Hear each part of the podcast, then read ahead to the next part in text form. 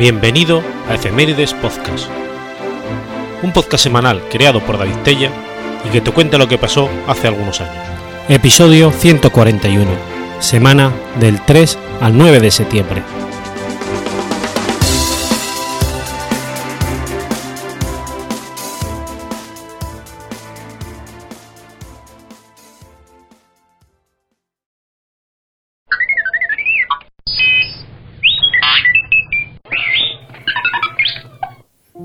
3 de septiembre de 1856. Nace Louis Sullivan. Louis Henry Sullivan fue un arquitecto y teórico estadounidense de la Escuela de Chicago. Formó sociedad con Dagmar Haller y comenzó una corriente que sería la base de la arquitectura moderna. En su Auditorium Building de Chicago tenía su estudio y allí se comenzó a gestar la talentosa carrera del reconocido arquitecto Frank Lloyd Wright.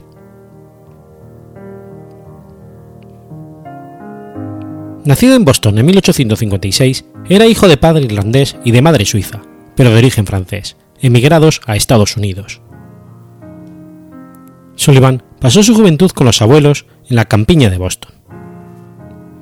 Estudió en el Instituto Tecnológico de Massachusetts, en Cambridge. Asistió al estudio de Frank Furness Hewitt en Filadelfia y fue alumno en Chicago del ingeniero William Le Baron Jenny.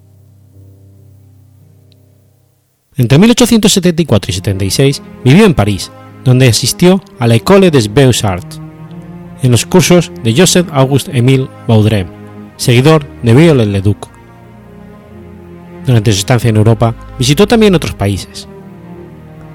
De regreso a Estados Unidos, llevó consigo el rechazo por el academismo convencionalista arquitectónico imperante por aquel entonces en Europa, pero también el entusiasmo y la admiración por el riguroso método racionalista de concepción de proyectos y composición introducido por la escuela francesa. Se estableció en Chicago, donde se estaba llevando a cabo la reconstrucción de la ciudad destruida por el gran incendio de 1871, y se empleó en el estudio del ingeniero Frederick Baumann, ocupándose sobre, ocupándose, sobre todo, de problemas estructurales relativos a las grandes obras, como puentes y viaductos. 1879 entró a formar parte del gabinete de proyectos de Dagmar Halder, del cual se convertiría en socio en 1881.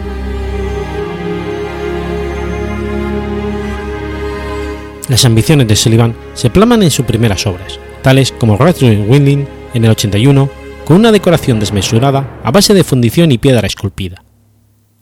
En el 86, la firma Halder y Sullivan recibe el encargo de construir en el Wasatch Avenue un complejo que estuviese que contuviese un auditorium, diversas salas para reuniones, un hotel y locales para oficinas. Entre los primeros proyectos esbozados por Sullivan y el definitivo hay una gran diferencia, debida probablemente a la influencia de Marshall, Fluid and Co. Warehouse, inaugurado en 1887. A partir de 1890, Sullivan estudia en la aplicación a los rascacielos estos principios de composición, su primer intento como atestigua Bright en la obra Wainwright Building de San Luis. La característica constitucional de un rascacielos radica en la existencia de otros muchos pisos iguales. De hecho, prescindiendo de uno o dos pisos inferiores y el último, los pisos intermedios son tantos que no se pueden diferenciar volumétricamente sin incurrir en graves contradicciones estructurales. Pero la posibilidad de dominarlo arquitectónicamente con los nuevos medios mencionados depende precisamente de la superación de ritmo repetitivo. Sullivan piensa en consecuencia tratar toda la zona intermedia con un elemento unitario, y con ello subrayar las divisiones verticales para contraponerlas a la zona de basamiento y del ático, que son horizontales. Hace así el verticalismo, característico de los rascacielos de Sullivan. 1896, Sullivan hace una exposición teórica de este modo de proyectar en vertical.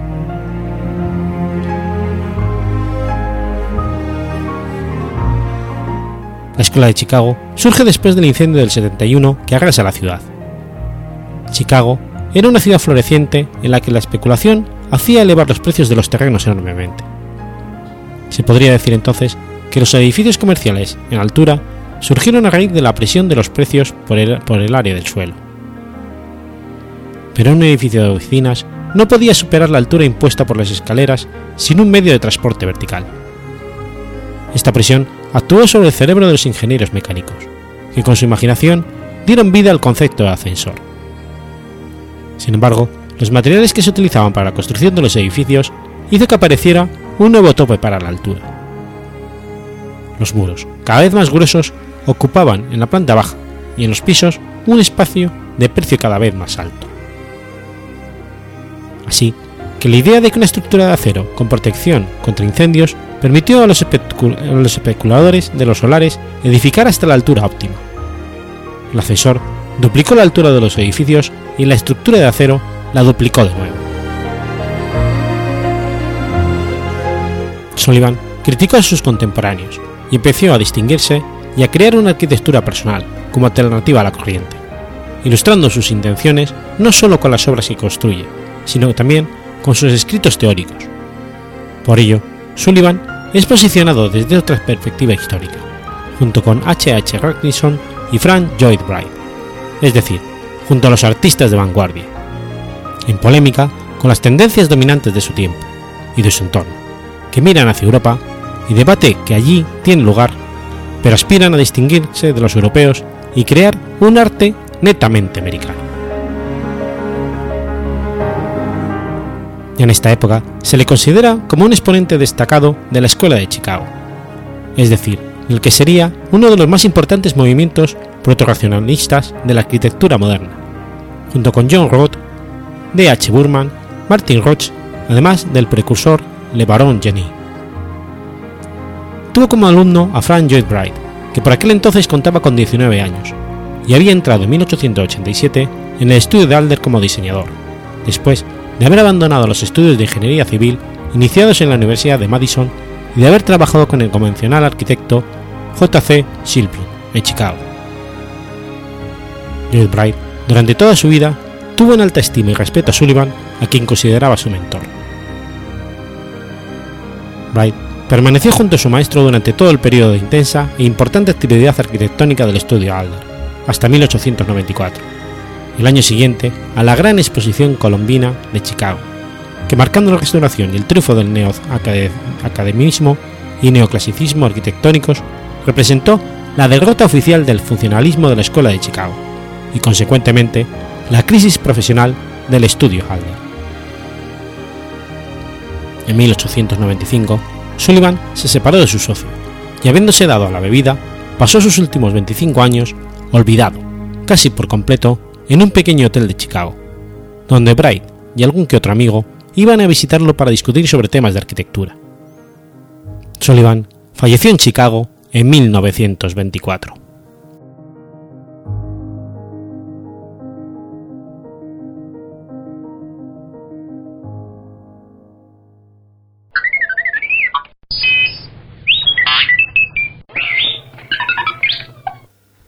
4 de septiembre de 1824. Nace Joseph Bruckner. Joseph Anton Bruckner fue un compositor y organista austriaco. Nació en la pequeña ciudad de Ansenfelder, en el norte de Austria. Su padre, que era maestro de escuela y tocaba el órgano de la iglesia local, murió a su hijo las dos vocaciones a las que dedicaría su actividad profesional, la enseñanza y la interpretación como organista. Devoto católico, sus estudios musicales se extendieron hasta la edad de 40 años, bajo la dirección de Simon Secker y. Este último le introdujo en el universo musical de Richard Wagner, que Wagner estudió extensivamente desde 1863. Después de terminar sus estudios, escribió, escribió su primera obra considerada de madurez, la misa en re menor. De personal inestable y maníaco, compulsiva, sufrió varias depresiones a lo largo de su vida. A los 43 años, en 1867, sufrió una crisis nerviosa, una profunda depresión y estuvo ingresado durante tres meses en una clínica de Bad Kreuznach. Un año después, padeció otro paroxismo nervioso y volvió a la misma clínica de reposo. A partir de 1875 impartió armonía y contrapunto en la Universidad de Viena. Dentro del círculo de sus adeptos en la universidad se encontraban Hans Roth, Hugo Wolf y Gustav Mahler, en ese entonces aún estudiantes. La escena musical vienesa estaba polarizada por los partidarios del estilo musical de Richard Wagner y los que preferían la música de Johannes Brahms. Al dedicar a Wagner su tercera sinfonía, Bruckner se ubicó sin desearlo en uno de los dos bandos.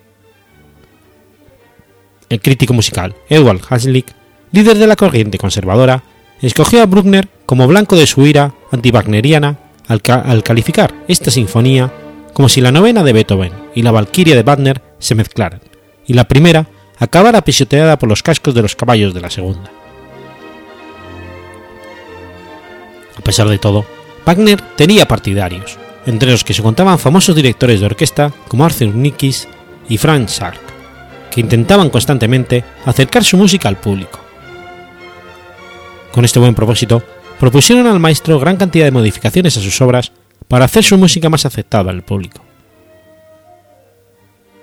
El carácter retraído de Bruckner hizo que consintiera sin realizar algunos cambios, aunque se cercionó de conservar sus manuscritos originales, seguro de su validez. Estos fueron posteriormente legados a la Biblioteca Nacional de Viena. Otra prueba de la confianza de Bruckner en su capacidad artística es el hecho que a él a menudo comenzaba el trabajo con una nueva sinfonía pocos días después de acabar la anterior. Además de sus sinfonías, Bruckner escribió misas, motetes y otras obras corales sacras. Aunque Bruckner era un organista renombrado en su tiempo, impresionando a audiencias en Francia e Inglaterra con sus improvisaciones, no compuso ninguna obra importante para este instrumento. Sus sesiones de improvisación le proporcionaron a veces ideas que desarrollaría posteriormente en sus sinfonías. El gran éxito del estreno de su séptima sinfonía en Leipzig en 1884 proporcionó finalmente a Bruckner el reconocimiento público que se le había negado hasta entonces. Según el propio Bruckner, encontró la inspiración para componer el tema principal del adagio al saber que Wagner, su amado maestro, estaba agonizando, e incluyó por primera vez en su orquestación unas tuas wagnerianas para entonar el lamento fúnebre con el que concluye la pieza. No obstante, Bruckner vuelve a tener un serio contratiempo al preparar la escena de su octava sinfonía, cuando el director de orquesta, Hermann Levy, le devuelve la partitura con numerosas correcciones y críticas. Apesadumbrado, el maestro emprende una revisión general de la obra, que es finalmente estrenada, en esta segunda versión, por Hans Richter en Viena en 1892, con un éxito notable. Posiblemente afectado por el rechazo de la primera versión, Bruckner lleva a cabo una revisión exhaustiva de sinfonías anteriores, al tiempo que avanzan lentamente en la composición de su novena sinfonía, que quedará finalmente inacabada. A final de su vida, Bruckner recibió diversos reconocimientos oficiales, entre los que destacan la condecoración con la Orden de Francisco José en 1886 y su nombramiento como doctor honoris causa por la Universidad de Viena en 1891 a lo largo de su vida, fue desarrollando una personalidad con unos rasgos maníaco-compulsivos. Con el tiempo aumentaron sus inseguridades, su natural miedo a la vida y sus diversas obsesiones, algunas de ellas macabras.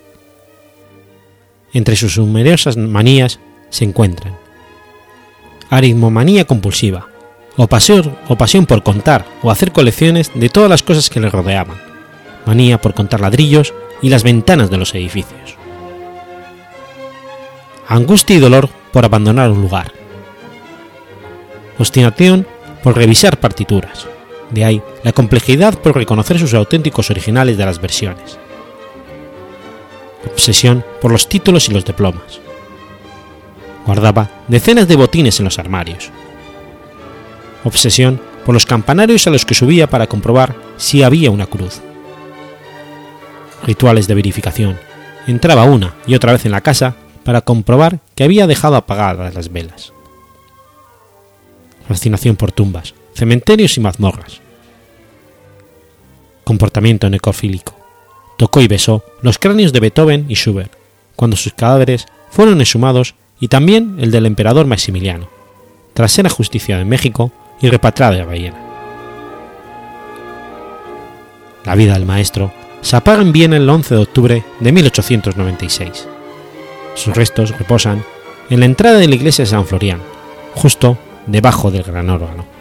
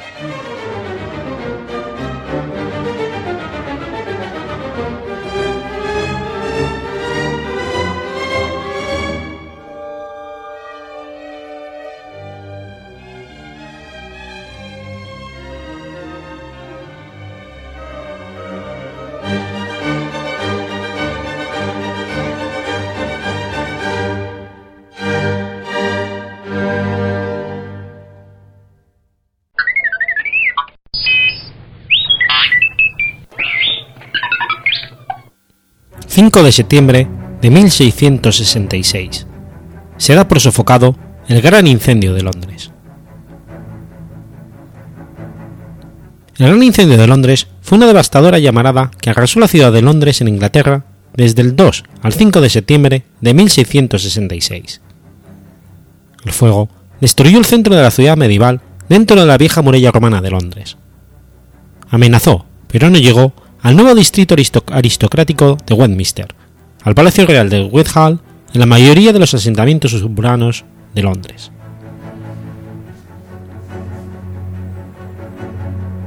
Después de veranos lluviosos en el 64 y el 65, Londres estaba bajo una excepcional sequía desde el principio del 65, y los edificios de madera estaban resecos después del largo y caluroso verano del 66. El fuego de la panadería de Pudding Lane se extendió al comienzo hacia el oeste, aventado por un vendaval del este. El incendio estalló en la panadería de Fariner en Pudding Lane, poco después de la medianoche del domingo 2 de septiembre. La familia estaba atrapada arriba, pero logró escapar por una ventana a la casa de al lado, excepto una sirvienta que estaba muy asustada por intentarlo, y fue la primera víctima. Los vecinos trataron de ayudar a apagar el fuego. Después de una hora, llegaron los guardias de la parroquia y consideraron que lo mejor era demoler las casas colindantes para prevenir que el fuego se propagara más. Los ocupantes de las casas se opusieron, y Lord Mayor Bloodworth, el único con autoridad para anular la decisión de los ocupantes, fue convocado. Cuando Bloodworth llegó, las llamas estaban consumiendo las casas colindantes y se arrastraban hacia los almacenes de papel y los depósitos inflamables de la orilla del río. Los bomberos más experimentados proclamaban por la demolición, pero Woodward se negó, con el argumento de que la mayoría de los inmuebles eran alquilados y los dueños no podían ser encontrados. Se piensa, generalmente, que Woodward fue designado al puesto de Lord Mayor por ser hombre de sí, más que por tener las capacidades necesarias para este trabajo. Él entró en pánico cuando se encontró de frente con una emergencia repentina. Presionado, hizo el comentario citado a menudo. Psst, una mujer podría orinar encima. Y se retiró. Alrededor de las 7 de la mañana del domingo, Pepis, que era un funcionario importante de la oficina de la Armada, subió a la Torre de Londres para obtener una vista aérea del incendio y registró en su diario que el vendaval del este lo había convertido en una conflagración. Se habían quemado varias iglesias y él estimaba 300 casas y alcanzado la orilla del río. Las casas en el puente de Londres estaban quemando. Tomando un barco para examinar la destrucción alrededor de Pudding Lane de cerca, Pepys describió un incendio lamentable. Todos estaban intentando sacar sus bienes y arrojándolos al río o trayéndolos a las gabarras. La gente pobre se quedaba en sus casas hasta que el incendio los tocó, y entonces corrieron a los barcos, o treparon por el par de escaleras de un lado del río al otro. Pepys continuó hacia el oeste por el río a la corte de Whitehall. Entonces le contó al rey y al duque de York lo que vio, y que a menos que su majestad ordenara que las casas se tirasen abajo, nada podría detener el incendio. Ellos parecían muy preocupados, y el rey ordenó que fuese a donde Lord Mayor de nuevo y ordenarle que, que no perdonara las casas, sino que las tirara abajo de cualquier forma. El hermano del rey Carlos II, Jacobo, duque de York, ofreció la ayuda de los guardias reales para combatir el incendio. Una milla al oeste de Pudding Lane, en las escaleras de Westminster, el joven Taswell, un colegial que estaba saliendo del servicio de mañana en la abadía de Westminster, vio llegar algunos refugiados en gabarras ligeras, sin ropas y cubiertos solamente con mantas. Los servicios de los transportistas repentinamente habían llegado a ser extremadamente costosos, y solamente los refugiados más afortunados aseguraban un lugar en el barco. El fuego se expandió rápidamente por el fuerte viento. Para la media mañana del domingo, las personas abandonaron los intentos de apagar el incendio y huyeron. La masa humana móvil y sus paquetes y carros volvieron los carriles intransitables para los bomberos y carruajes. Pepys tomó un carruaje para volver a la ciudad desde Whitehall, pero solamente llegó hasta la Catedral de San Pablo antes de tener que salir y caminar. Carretillas con bienes y peatones todavía estaban en movimiento, alejándose del fuego, pesadamente sobrecargados. Las iglesias de las parroquias no amenazadas directamente se llenaban de muebles y objetos de valor, que pronto tendrían que ser movidos más lejos. Pepys encontró a Lord Mayor Blowworth tratando de coordinar los esfuerzos para combatir el incendio y cercar el colapso. Aferrándose a su dignidad cívica, rechazó la oferta de soldados de Jacobo y después se fue a casa a dormir. El rey Carlos navegó desde el Whitehall en la barcaza real para inspeccionar la escena.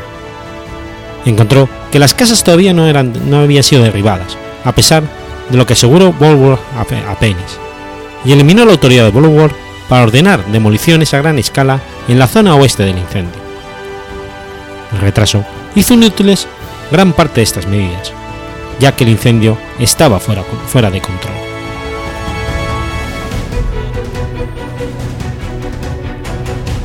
La tarde del domingo, 18 horas después de que fue dada la alarma en Pudding Lane, el fuego se volvió una furiosa tormenta ígnea que creó su propio clima. Una tremenda ráfaga de aire caliente sobre las llamas por, conducida por el efecto chimenea, donde las construcciones limitaban la corriente de aire y dejaban un vacío al nivel del suelo. Los fuertes vientos intensos resultantes no tendían a apagar el fuego, como probablemente se pensaba. En lugar de eso, añadieron oxígeno fresco a las llamas, y la turbulencia creada por las llamas hizo que el viento se desviara irregularmente hacia el norte y el sur de la dirección principal del vendaval que aún soplaba. Al amanecer del lunes 3 de septiembre, el incendio se expandía principalmente al norte y al oeste. La turbulencia de la tormenta ígnea empujó las llamas más al norte y más al sur del día anterior. El empuje hacia el sur fue detenido por el río mismo, pero quemó las casas en el puente de Londres, y amenazaba con cruzar el puente y poner en peligro la ciudad de Southwark, al sur de la orilla del río. Southwark fue salvado por un cortafuegos preexistente en el puente, un gran hueco entre los edificios que salvó el lado sur del Támesis en el incendio de 1632 y ahora volvía a hacerlo de nuevo. El empuje correspondiente hacia el norte condujo las llamas al corazón de la ciudad, varios observadores enfatizan la desesperación y el desamparo que se veía en los londinenses en este segundo día. La falta de esfuerzo por salvar los distritos ricos, que ya estaban siendo amenazados por las llamas, tales como la Royal Exchange o las opulentas tiendas de bienes de consumo en Cheapside. La Royal Exchange se incendió al final de la tarde, y en un esqueleto humeante después de pocas horas. El fuego consumió la asombrosa cifra de 13.200 casas, 87 iglesias, entre ellas la muy querida Catedral de San Pablo, y en ese tiempo era la iglesia de San Pablo. Aunque solo entre 9 y 16 personas fueron reportadas como muertas en el incendio, el autor Neil Hanson cree que la verdadera cifra asciende a cientos. Se cree que la furia destructiva de este desastre accidental nunca se ha superado en el mundo. Dentro de las murallas consumió casi cinco sextos de la ciudad, y fuera de ellas despejó un espacio casi tan amplio como una sexta parte que quedó sin quemar dentro. Apenas un solo edificio que estaba dentro del área de las llamas quedó en pie. En el resumen del informe de esta devastación, se dice que las ruinas de la ciudad fueron 436 acres, a saber, 333 acres dentro de las murallas y 63 en los albedríos de la ciudad. De los 26 barrios, finalmente quedaron destruidos 15, y otros 8 quedaron destrozados y medio quemados. Se consumió 400 calles, 13.200 viviendas, 89 iglesias, 4 de las puertas de la ciudad, el ayuntamiento, muchas estructuras públicas, hospitales, escuelas, bibliotecas y un amplio número de edificios majestuosos. El valor de la propiedad destruida en el incendio se ha estimado en más de 10 millones de libras esterlinas. Así como los edificios, esto incluyó tesoros irreemplazables como pinturas y libros. A pesar de la inmediata destrucción causada por el incendio, no obstante se afirma que sus efectos remotos han beneficiado a, a las generaciones subsiguientes.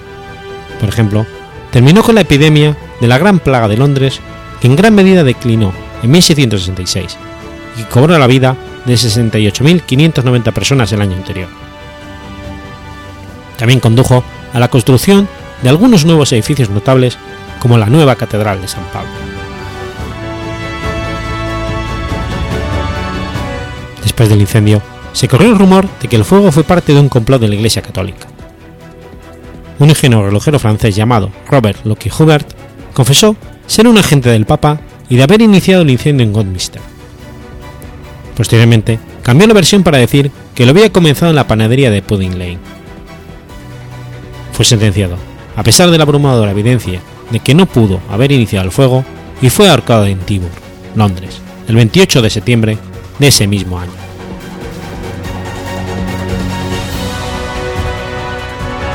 Sir Christopher Brent fue el encargado de reconstruir la ciudad después del incendio. Sus planes originales implicaban reconstruir la ciudad en ladrillo y piedra en un plano entramado con plazas y avenidas. Pero como muchos edificios habían sobrevivido a nivel de su base, las disputas legales acerca de la propiedad de la tierra pusieron fin a la idea de plano entramado. Existen dos puntos en concreto que recuerdan el incendio. Uno es el monumento al gran incendio de Londres, una columna de más de 60 metros de altura que da unas preciosas vistas a la ciudad. Recuerda el punto donde se inició el incendio. El otro es el niño dorado de Pine Court, que remarca el punto donde terminó.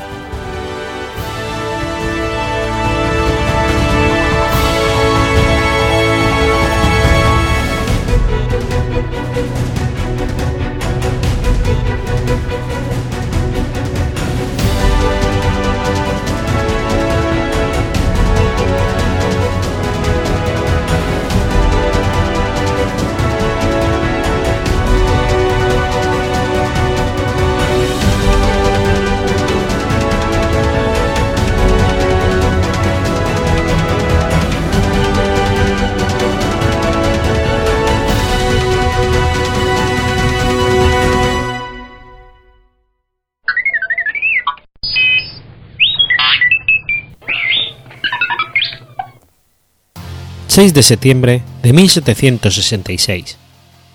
Nace John Dalton. John Dalton fue un naturalista, químico, matemático y meteorólogo británico. Son especialmente relevantes su modelo atómico y su tabla de pesos relativos de los elementos, que contribuyeron a sentar las bases de la química moderna. También es conocido por haber descrito el daltonismo, defecto visual relativo a la percepción de los colores que padecía y que lleva su nombre.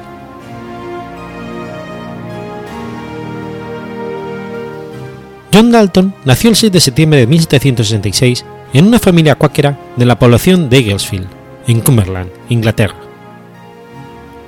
Hijo de un tejedor, sabemos que tuvo cinco hermanos, de los cuales sobrevivieron dos, Jonathan, mayor que Dalton, y Mary, cuya fecha de nacimiento se desconoce. Dalton fue enviado a una escuela donde aprendió matemáticas y destacó lo suficiente para que a la edad de 12 años pudiera contribuir con la economía familiar dando clases a otros niños, primero en su casa y después en el templo cuáquero. Los ingresos eran modestos, por lo que se dedicó a trabajos agrícolas hasta que en 1781 se asoció con su hermano Jonathan, que ayudaba a uno de sus primos a llevar una escuela cáquera en la cercana Kendall. Alrededor de 1790, Dalton consideró la posibilidad de estudiar Derecho o Medicina, pero no encontró apoyo en su familia para sus proyectos. A los disidentes religiosos de la época se les impedía asistir o enseñar en universidades inglesas, por lo que permaneció en Kendall hasta la primavera de 1793, cuando se trasladó a Manchester. Gracias a la influencia de John Gould, un filósofo ciego y erudito a cuya instrucción informal Dalton debía una gran parte de sus conocimientos científicos, fue nombrado profesor de matemáticas y filosofía natural en la nueva escuela de Manchester, una academia de disidentes religiosos. Conservó el puesto hasta 1800, cuando la academia enfrentó la peor situación financiera, obligándolo a renunciar a su cargo y comenzaron una nueva carrera en Manchester como profesor particular.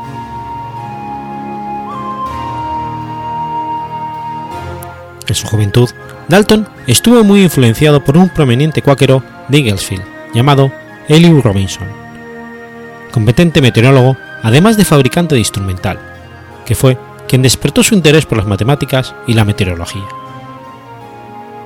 Durante sus años en Kendall, Dalton colaboró en el almanaque Gentlemen's and Ladies' Diaries, repitiendo soluciones a problemas y preguntas, y en 1787 comenzó a redactar un diario meteorológico en el que durante los siguientes 57 años anotó más de 200.000 observaciones. En esta época también redescubrió la teoría de circulación atmosférica, ahora conocida como la célula de Halley.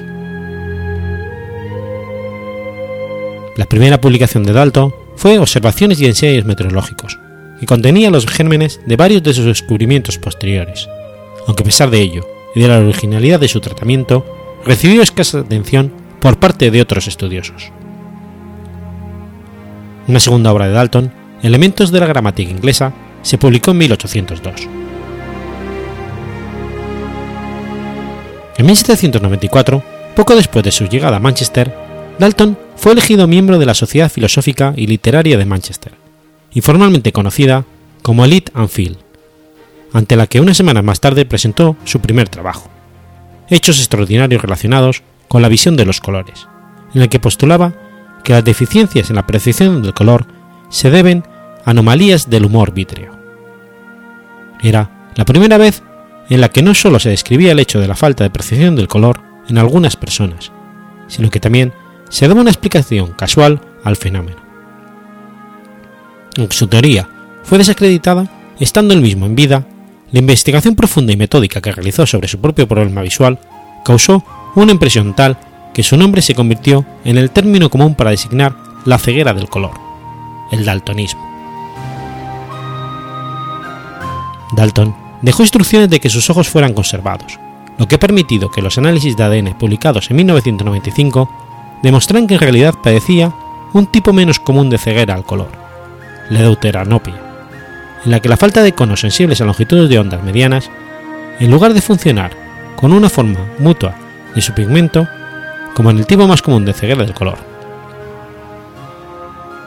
Además de los azul y púrpura del espectro, Dalton era capaz de reconocer un solo color, el amarillo, o como él mismo dice en su publicación, parte de la imagen que otros llaman rojo me parece poco más que una sombra o defecto de luz. Después de eso, el naranja, amarillo y verde parecen un color que desciende bastante uniformemente de un intenso color amarillo hasta uno poco frecuente, creando lo que podría llamarse diferentes tonos de amarillo. Este trabajo fue seguido por muchos otros sobre temas diversos, acerca de la lluvia y el rocío, y el origen de manantiales, sobre el calor, el color del cielo, el vapor, los verbos auxiliares y participios del idioma inglés, y sobre todo, la reflexión y la refracción de la luz. Esta ceguera a ciertos colores dificultó en ocasiones su trabajo científico, especialmente en el laboratorio, donde confundía los frascos de reactivos. Sin embargo, esto no le impedía defender ideas con firmeza en sus escritos. Otra muestra de esta ceguera, que lo acompañó durante toda su vida, ocurrió en 1832, cuando fue a conocer al rey Guillermo, Guillermo IV y le hizo una vestimenta académica escarlata, un color nada habitual para un hombre de su discreción. La razón, Dalton la veía de color gris oscuro, por lo que poco le importó la sorpresa que ese día causó entre sus conocidos. El daltonismo fue descrito por primera vez por el propio John Dalton en 1808. Al igual que su hermano, sufría de esta alteración genética que en términos simples le impedía percibir colores como el rojo o el verde.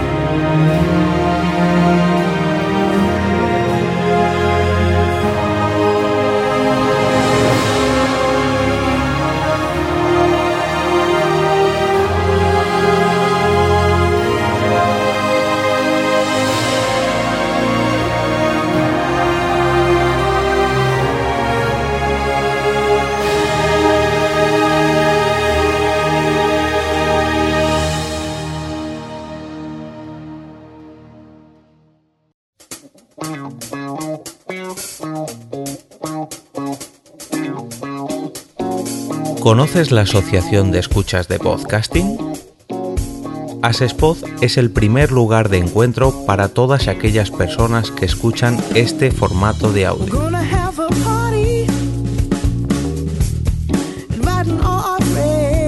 Compartimos, comentamos y escuchamos una gran cantidad de podcasts, pero seguro que no los conocemos todos. Nos falta este que estás escuchando ahora mismo.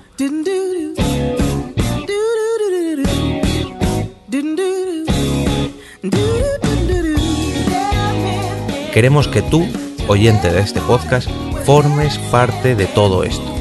Asociate gratis en nuestra web, asespod.org. Búscanos en las redes sociales, Twitter, Facebook y Google ⁇ Recuerda, asespod.org.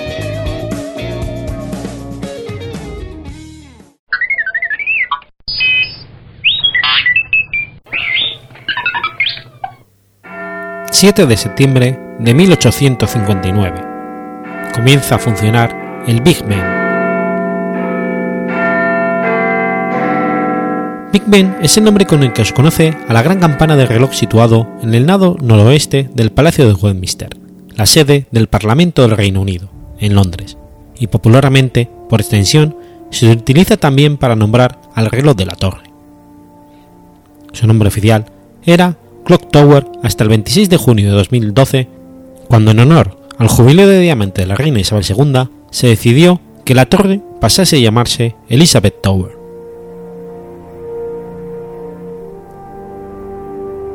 La Elizabeth Tower fue construida como parte del diseño de un nuevo palacio, después de que el antiguo palacio de Westminster fuera destruido por un incendio de la noche del 16 de octubre de 1834. El nuevo parlamento fue construido en estilo neogótico. Aunque Barry era el arquitecto jefe del palacio, encargó a August Pugin el diseño de la torre del reloj, que es similar a otros diseños de Pugin, incluyendo uno para Sacred Hall, una country house situada en Lancashire. El diseño de la torre del reloj fue el último de Pugin, antes de caer en la depresión y la locura. La torre también está diseñada en estilo neogótico y tiene una altura de 96,3 metros. El cuerpo de la torre, de 61 metros, se compone de ladrillo con revestimiento de piedra caliza de Aston color arena. Los 35 metros restantes los forman el capitel de hierro fundido en cuyo interior hay un pequeño mirador y un faro conocido como Acton Light, llamado así en honor al político Acton Sin Ayton, y que se enciende cada vez que el Parlamento está reunido después del atardecer.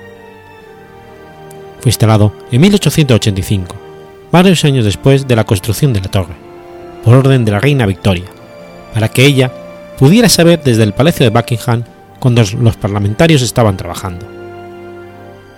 Originalmente funcionaba, funcionaba con gas, pero pasó a ser eléctrico en 1903.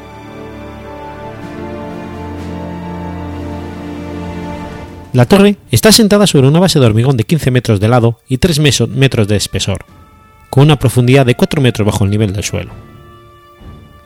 Los cuatro relojes están situados a 55 metros de altura.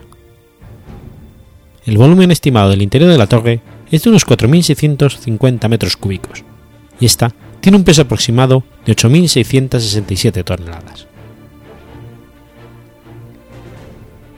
A pesar de ser una de las atracciones turísticas más famosas del mundo, el interior de la torre no está abierto a visitantes extranjeros. Los residentes en Reino Unido pueden solicitar una visita con antelación a través del Parlamento. La torre no tiene ascensor, por lo que los visitantes deben de subir los 334 escalones de piedra hasta la parte superior. En tiempos de la reina Victoria, los periodistas bautizaron la torre como Torre de San Esteban. Debido a que los parlamentarios se reunían originalmente en el Salón de San Esteban, estos periodistas se referían a todo lo relacionado con la Cámara de los Comunes como Noticias de San Esteban. El uso persiste en el idioma galés, donde el distrito de Westminster y por extensión también el Parlamento es conocido como San Estefan. Debido a los cambios en las condiciones del suelo desde su construcción, la torre se inclina levemente hacia el noreste, unos 220 milímetros. También oscila anualmente algunos milímetros al este y al oeste, debido a los efectos térmicos. La inclinación ha continuado debido a la excavación de nuevos túneles del metro cerca de Westminster. Se ha inclinado unos 0,9 milímetros cada año desde 2003, y la inclinación ya es apreciable a simple vista. Los cuatro laterales del reloj y de sus esferas fueron diseñados por Augustum Pugin. Cada lateral está formado por una estructura esférica de hierro de 7 metros, que contiene 312 piezas de cristal opaco como una vidriera.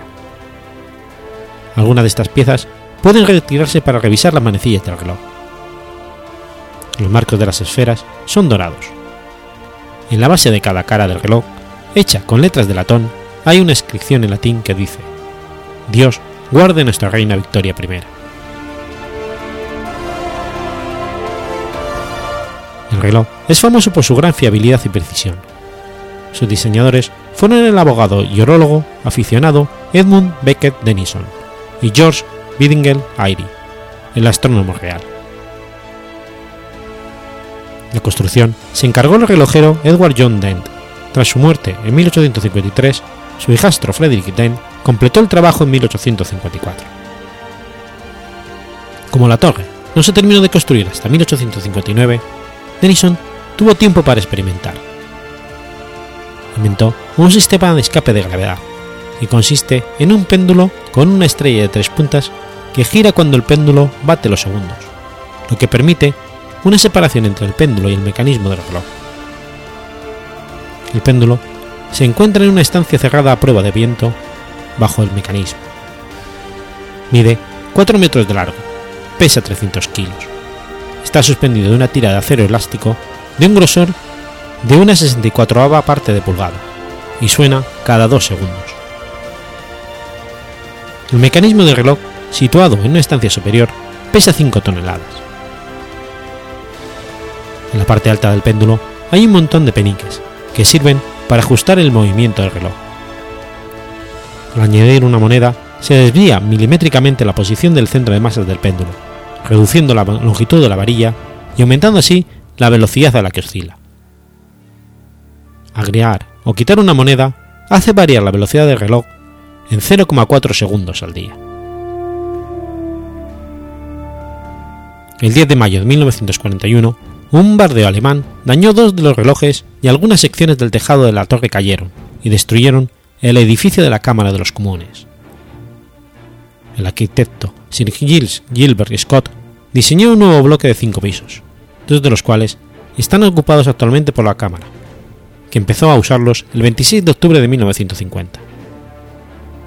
A pesar de los bombardeos durante la Segunda Guerra Mundial por parte de la Luftwaffe, el reloj siguió funcionando y dando la hora con perfecta puntualidad durante el Blitz. La campana principal, llamada oficialmente Great Bell, pero más conocida como Big Ben, es la campana más grande de la torre y forma parte del reloj. La campana original, que daba las horas, pesaba 16 toneladas largas y fue fundida el 6 de agosto de 1856 en Stockton, Tees, por la empresa John Warner Hijos. Posiblemente fue nombrada en honor de Sir Benjamin Hall y su nombre está inscrito en ella. Otra teoría sobre el origen del nombre es que se bautizó así en honor a un boxeador de la época, Ben Count. Debido a que la torre no estaba aún terminada, la campana fue montada en uno de los patios del palacio, conocido como New Palace Yard. La primera campana fue transportada a la torre con un caballo tirado por 16 caballos, en presencia de una multitud que animaba el proceso de la operación. Durante las pruebas de la campana, esta se agrietó sin posibilidad de reparación y hubo que construir una de recambio. La nueva campana fue fundida el 10 de abril de 1858 en la Whitechapel Bell Foundry y tenía un peso de 13,5 toneladas.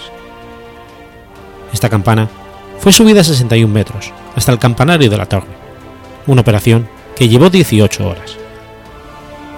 Tiene 2,29 metros de altura y 2,74 metros de diámetro. Esta nueva campana sonó por primera vez en julio de 1859 y en septiembre también se rompió, golpeada por el martillo. Según el gerente de la fundición, George Mears, el orólogo Denison había usado un martillo con más del doble del peso máximo especificado. Durante tres años, la campana Big Ben fue retirada y las horas sonaban en la campana más baja de los cuartos, hasta que fuera reparada. Para repararla, se cortó una pieza cuadrada de metal del borde de la grieta, y a la campana se le dio un estado de vuelta para que el nuevo martillo golpeara en otro lugar. Big Ben ha sonado en un tono ligeramente distinto desde entonces, y la campana sigue en uso a día de hoy con la grieta sin reparar. La campana Big Ben fue la más grande de las islas británicas hasta que la Great Pole del 17 toneladas, actualmente instalada en la Catedral de San Pablo, fue fundida en 1881. Junto con la campana principal, Big Ben, el campanario alberga otras cuatro campanas menores que tocan los llamados cuartos de Westminster, cada cuarto de hora. Las cuatro campanas emiten las notas Sol, Fa, Mi, Sol. Las cuatro campanas fueron fundidas por John Warner y hijos en 1857 y 58. Las campanas son golpeadas por martillos movidos por cables que proceden de un pequeño espacio superior entre la sala del reloj y el campanario, donde varios mecanismos controlan el movimiento de las cuatro campanas para hacer sonar cada una de ellas. Uno de los requisitos que debe cumplir el reloj es que la primera campana de las horas sea exacta en un segundo cada día. Esta medida toma como referencia el tiempo medio de Greenwich.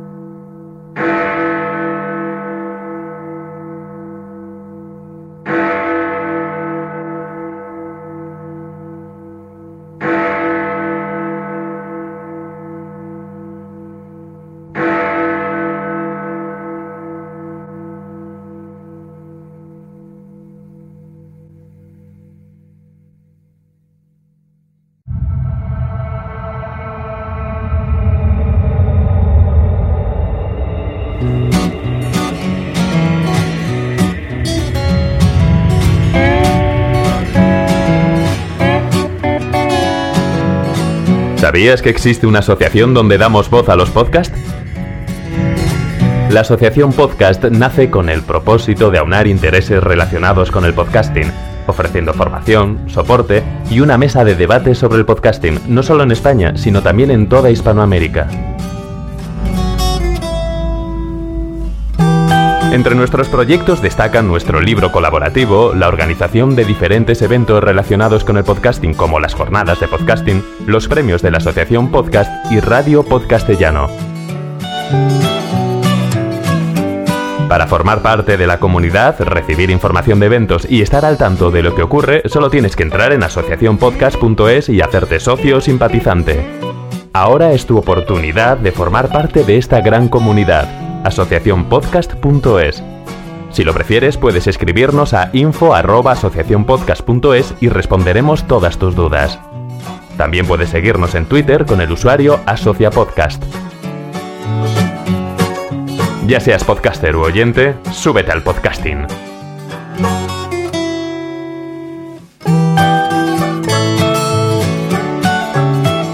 Gracias, de nada. Súbete al podcasting.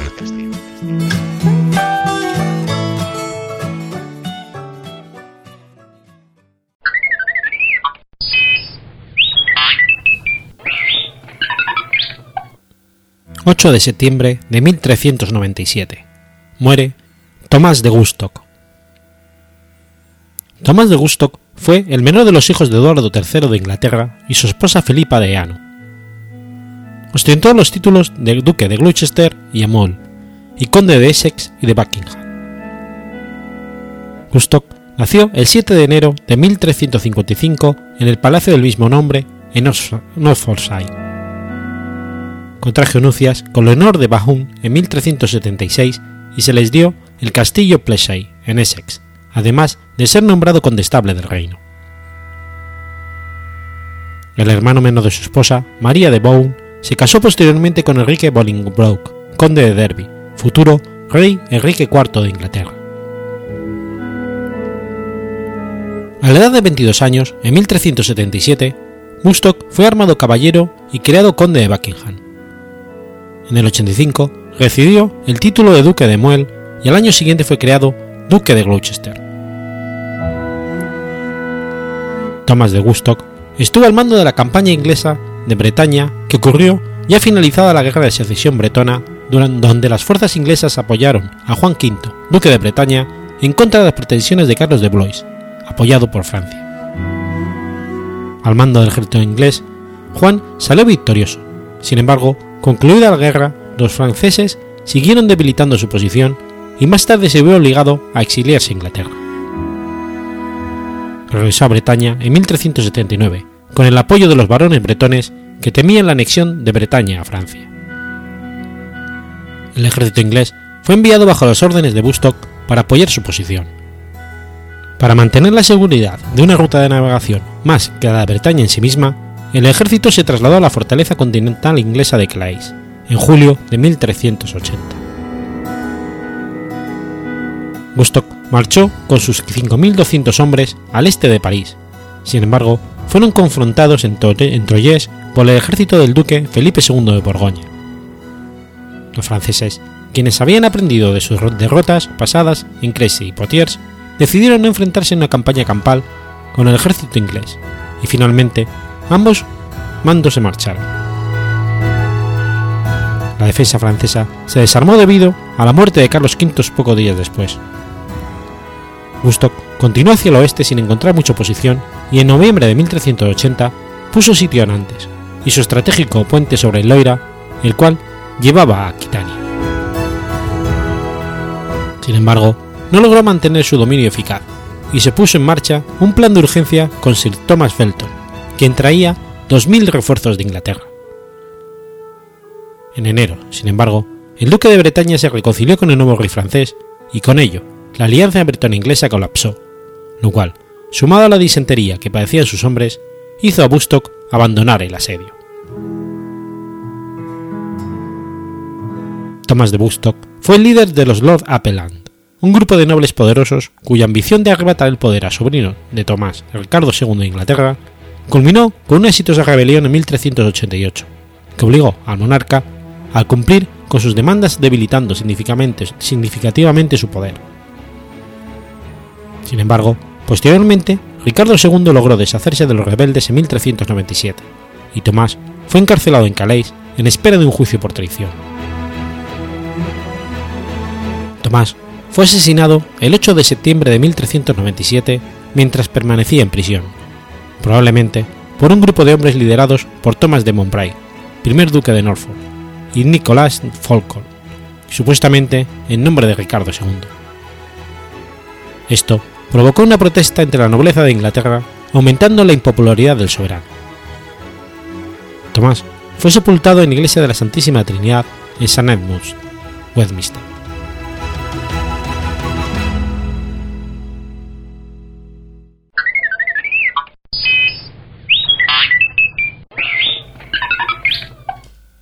9 de septiembre de 1676. Muere Paul de Chumedy. Paul de Chumedy, señor de Maisonneuve, fue un militar y explorador francés, fundador de la ciudad de Montreal.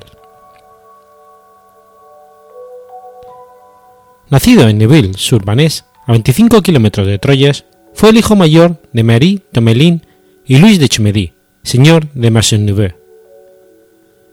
Paul de Chomedy recibió el título de señor de Maisonneuve de su padre el 24 de febrero de 1614. Fue soldado desde los 13 años y combatió en la Guerra de los 30 años antes de ser enviado por la Sociedad Notre Dame de Montreal a tomar posesión de las concesiones en el Nuevo Mundo. Fue seleccionado para fundar una colonia en la isla de Montreal y llega a Nueva Francia en 1641. En 1642 trabajó en la construcción de la fortificación y de la capilla del pequeño asentamiento de Ville-Marie en la orilla sur de la isla de Montreal. Una misa realizada el 17 de mayo de 1642 marcó la fundación de la colonia. De esta manera, Maisonneuve se convirtió en el primer gobernante de Montreal. El primer año de existencia de la colonia fue muy pacífico, pues mantuvieron buenas relaciones con los angolinos el 6 de enero de 1643, una inundación amenazó la ciudad, y Maisonneuve rezó a la Virgen María para detener la inundación y cuando disminuyó, erigió una cruz en la cima de Mont Royal. La cruz de Montreal, que se encuentra actualmente en ese mismo lugar, recuerda la original que erigió Maisonneuve en agradecimiento. El descubrimiento del asentamiento por parte de los iroqueses representó el comienzo de un largo conflicto entre los franceses y los nativos que amenazó gravemente la supervivencia de la colonia. Maisonneuve ordenó la defensa del asentamiento, utilizando su entrenamiento militar. En 1644 estuvo a punto de ser asesinado cuando un grupo de 30 habitantes de Montreal fueron rodeados por más de 200 iroqueses y Maisonneuve logró guiar a los franceses a la fortaleza para protegerse. En 1645, Maisonneuve recibió la noticia de que su padre había muerto y regresó inmediatamente a Francia. A pesar de que le ofrecieron el cargo de gobernador de Nueva Francia, lo rechazó para continuar con su misión como gobernante de Ville-Marie. Maisonneuve regresó a Montreal en 1647 y continuaron las guerras con los iroqueses. En 1649, Maisonneuve fue seleccionado como padrino para el primer niño blanco bautizado en la colonia. Era Pauline Ebert, la hija menor del comerciante de pieles Agustín Ebert y su esposa Andreu Duvivier, quienes habían llegado a Montreal en 1648 con su hija mayor Jeanne. En la primavera de 1651, los ataques iroqueses se hicieron tan frecuentes y violentos que hasta se pensó que se acercaban al final de la colonia de Ville-Marie. Hizo que todos los habitantes de Montreal se refugiaran en la fortaleza. En 1652, la colonia de Montreal estaba tan reducida que se vio obligado a regresar de nuevo a Francia para reclutar a 100 voluntarios dispuestos a ir a Montreal al año siguiente. Si durante el viaje de Maisonneuve los franceses no lograban mantener en pie la colonia, el asentamiento debía ser abandonado y los supervivientes reencontrarían río abajo en la ciudad de Quebec. Cuando llegaron bajo su mando los 100 nuevos habitantes en otoño de 1653, la población de Montreal era de apenas 50 personas, incluyendo Archibald Jacques, que fue quien cavó el primer pozo de agua de la isla en 1658 a petición de Maisonneuve. Con el tiempo, la colonia creció en tamaño y finalmente era lo suficientemente grande para estar a salvo de la amenaza de los iroqueses.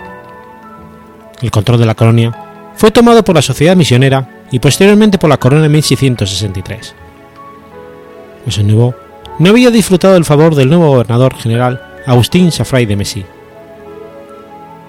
En septiembre de 1665, Maisonneuve recibió la orden de regresar a Francia por parte de Alexandre de Provillé, con una licencia indefinida. Después de 24 años al frente de la colonia, se retiró de Montreal dejando un asentamiento estable. En 1671, Margarita Bourguignon le dio una cálida bienvenida a su casa en París, donde permaneció el resto de su vida. Murió en 1676. Junto a su lecho estaban su joven amigo Philippe de Tourmeis y su fiel siervo Louis Finn. El 10 de septiembre, su funeral tuvo lugar en la iglesia de la Congregación de los Padres de la Doctrina Cristiana, situada cerca de la abadía de Saint-Étienne du Mont, en donde también recibió sepultura.